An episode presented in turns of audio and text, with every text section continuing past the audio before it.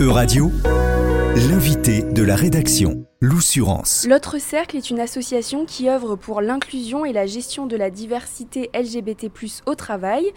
Cette association a publié en décembre 2022 le premier ouvrage de la collection Carrément, un livre qui s'appelle donc Guide des alliés LGBT.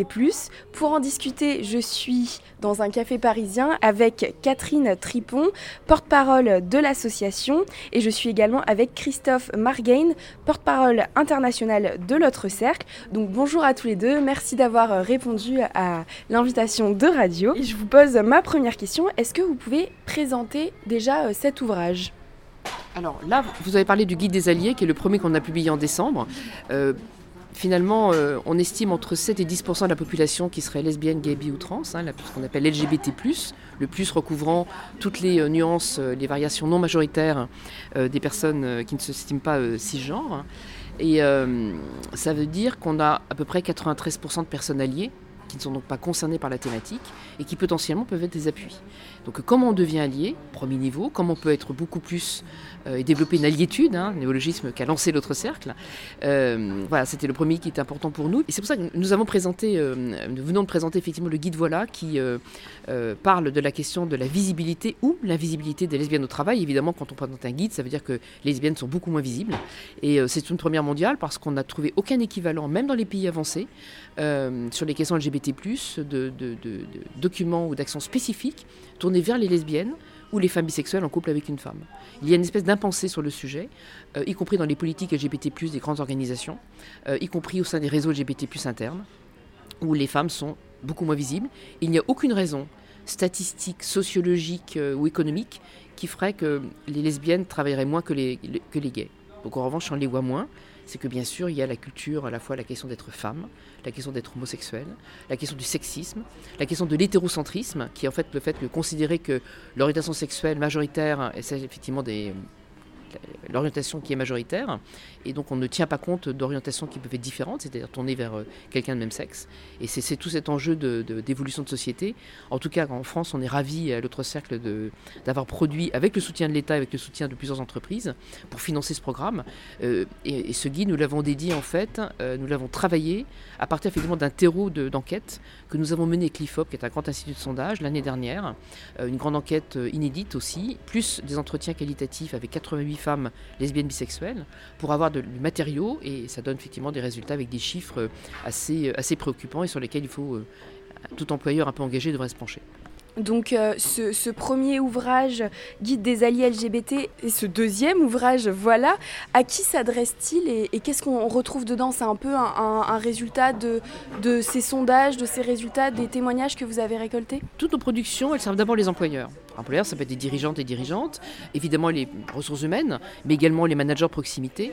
Et dans un certain nombre de cas, et en tout cas c'est très clair sur nos thématiques, l'ensemble du collectif de travail tout le monde peut être allié. Le, collègue ouvrier ou, la collègue ouvrière, euh, le collègue employé ou la collègue employée, euh, tout le monde peut être euh, avoir dans son entourage quelqu'un qui travaille et qui n'ose peut-être pas forcément être visible. Juste un petit point, être visible, c'est-à-dire? Eh bien, ne pas avoir à cacher avec qui on vit, de répondre à une question à la machine à café, alors que ça fait pendant tes vacances, etc. De pouvoir activer des droits. Je me marie, j'ai le droit de prendre des jours de congé, je me que je peux prendre des jours de congé, souvent les personnes ne le prennent pas. C'est pouvoir mettre votre conjointe sur la mutuelle on a 38% de femmes dans l'enquête Voilà qui ne mettaient pas effectivement leur conjointe sur la mutuelle ou comme contact en cas d'urgence. Donc là, on arrive à des situations d'inégalité de, traitement, d'inégalité euh, au quotidien qui sont extrêmement pesantes. Donc vous l'avez dit, euh, Catherine Tripon, euh, il y a une étude qui a été réalisée l'année dernière sur la visibilité, l'invisibilité des femmes lesbiennes au travail. Donc il y a un chiffre qui m'a qui a interpellé 53% des femmes lesbiennes ou bisexuelles ont déjà subi une agression ou une discrimination au travail. Donc Christophe Margagne, je me tourne vers vous, donc porte-parole, je le rappelle, international de l'autre cercle. Comment se situe la France par rapport à ses euh, voisins européens? Alors, avant peut-être de répondre spécifiquement à la question, c'est vrai qu'effectivement, euh, au niveau de l'international, on essaye vraiment de, prolonger toutes les actions, les initiatives qui, euh, qui, voilà, qui, qui, sont traitées par l'autre cercle, et on essaye de fédérer, d'échanger, de, de, débattre avec des associations en fait qui ont des missions et des valeurs similaires. Et donc du coup, oui, en fait, ce constat que nous avons fait avec cette étude dans le cadre du projet Voilà, il, on le retrouve partout. Hein. on, va, on va le retrouver. il y a typiquement, il y a, donc, il y a une étude Lean In McKinsey qui, avait, qui a inclus maintenant en fait la dimension lesbienne et bisexuelle dans son étude sur la place des femmes dans le, dans le travail. Et on retrouve ces deux tiers euh, des femmes qui ont subi des, euh, des situations, agressions euh, lesbophobes. Donc on va le constat il va être malheureusement identique dans les autres pays européens. Il y a également sur une étude de nos collègues allemandes, donc l'association Wirtschaft Weiber, qui a fait avec, en, collaboration avec la fondation Magnus Hirschfeld une, une, étude également qui est un peu similaire à celle qui a été faite par l'autre cercle, mais les constats sont les mêmes sur, euh, sur le, les, problèmes de sexisme, euh, les problèmes effectivement donc de, discrimination, d'invisibilité.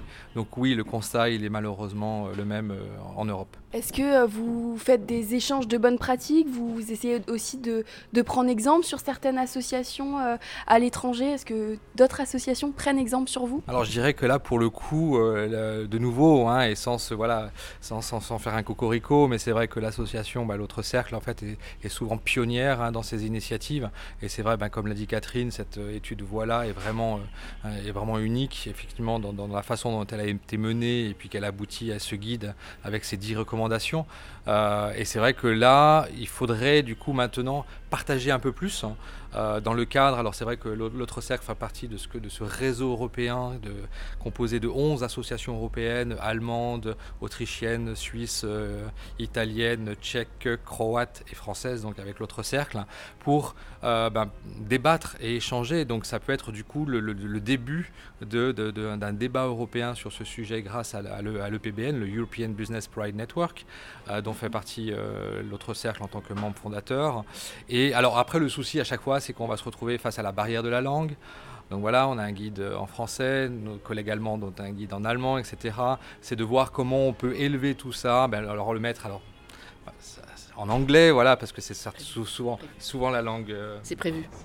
D'accord. Ben, Un des signataires de la charte d'engagement LGBT+ autres cercles nous a proposé une traduction. C'est parfait parce qu'effectivement, c'est la langue qui aujourd'hui, qu'elle ce soit, soit, dans le business ou dans le milieu associatif, c'est la langue, c'est la langue qui est commune et de pouvoir comme ça euh, échanger sur, euh, sur les pratiques puisqu'on s'aperçoit que bah, le, constat est malheureusement euh, le même et encore peut-être même, on va dire, dans la partie Europe occidentale, on est encore un peu plus privilégié qu'effectivement, j'en discutais avec nos collègues de l'Europe de l'Est. effectivement, eux là, c'est, ils en sont encore pas du tout au même entre guillemets au même niveau d'évolution et de progressisme qu'on peut connaître qu'on peut connaître ici. Euh, autre point peut-être à mentionner dans, la partie internationale, c'est qu'on fait, on essaye vraiment et on est devenu depuis deux ans reconnu comme expert sur ces questions LGBT auprès du Conseil de l'Europe. Donc maintenant, on a euh, une certification expert euh, donnée par l'unité SOGI, hein, SOGI pour Sexual Orientation, Gender Identity du Conseil de l'Europe. Donc on essaie vraiment d'essayer de, de, répondre à ces missions de l'autre cercle, de promouvoir, d'engager, de former, de sensibiliser au-delà de nos frontières, mais aussi c'est pour accompagner, hein, comme on l'a dit tout à l'heure, ce sont nos employés, nos, partenaires sont des, employeurs, hein, privés ou publics, et euh, de plus en plus, eh ben, ils ne sont pas uniquement franco-français, entre guillemets, sur le territoire, donc ils veulent connaître un peu, lorsqu'on parle de mobilité internationale, lorsqu'ils veulent envoyer effectivement ben, des, collaborateurs, des collaboratrices à l'étranger pour savoir effectivement ben, dans quelles conditions ils peuvent les accompagner ben, lorsqu'ils envoient une collaboratrice avec sa compagne, ben, comment on va pouvoir gérer cette mobilité internationale? On, ne pourra rien faire sans, euh, sans l'Europe ou sans travailler avec d'autres associations, d'autres organisations. On travaille avec des associations, mais on a aussi fait ben, comment, impliquer l'OCDE, on a aussi impliqué bien sûr l'ONU, puisque euh, de nouveau l'autre cercle a été, euh, à, l'initiative avec d'autres associations pour rédiger les, standards de, de, code de conduite au niveau international, qui sont des règles auxquelles peut-être très euh, très, très, très général, très high level, si je peux me permettre l'anglicisme, mais, euh, mais qui permettent au moins de donner un cadre et de montrer un engagement public vers un mieux vivre au niveau à l'intérieur de l'entreprise, mais également à l'extérieur avec ce qu'on peut appeler la supplier chain, donc à la fois les clients, les fournisseurs, la communauté, la collectivité dans laquelle l'entreprise est installée. Donc c'est vraiment d'essayer de travailler avec les différentes parties prenantes euh, du monde associatif en Europe et à l'international. Et c'est comme ça que petit à petit, on va réussir à faire évoluer. Et également, on va aussi protéger les autres populations qui sont peut-être pas dans des situations aussi favorables ou progressistes euh, qu'on peut être en France. Très bien, bah merci à tous les deux, donc euh, Catherine Tripon et Christophe Margain, tous les deux porte-parole, donc porte-parole de l'autre cercle et porte-parole international. Merci d'avoir répondu à mes questions. Merci, à vous. Merci à vous. Euradio vous a présenté l'invité de la rédaction. Retrouvez les podcasts de la rédaction dès maintenant sur euradio.fr.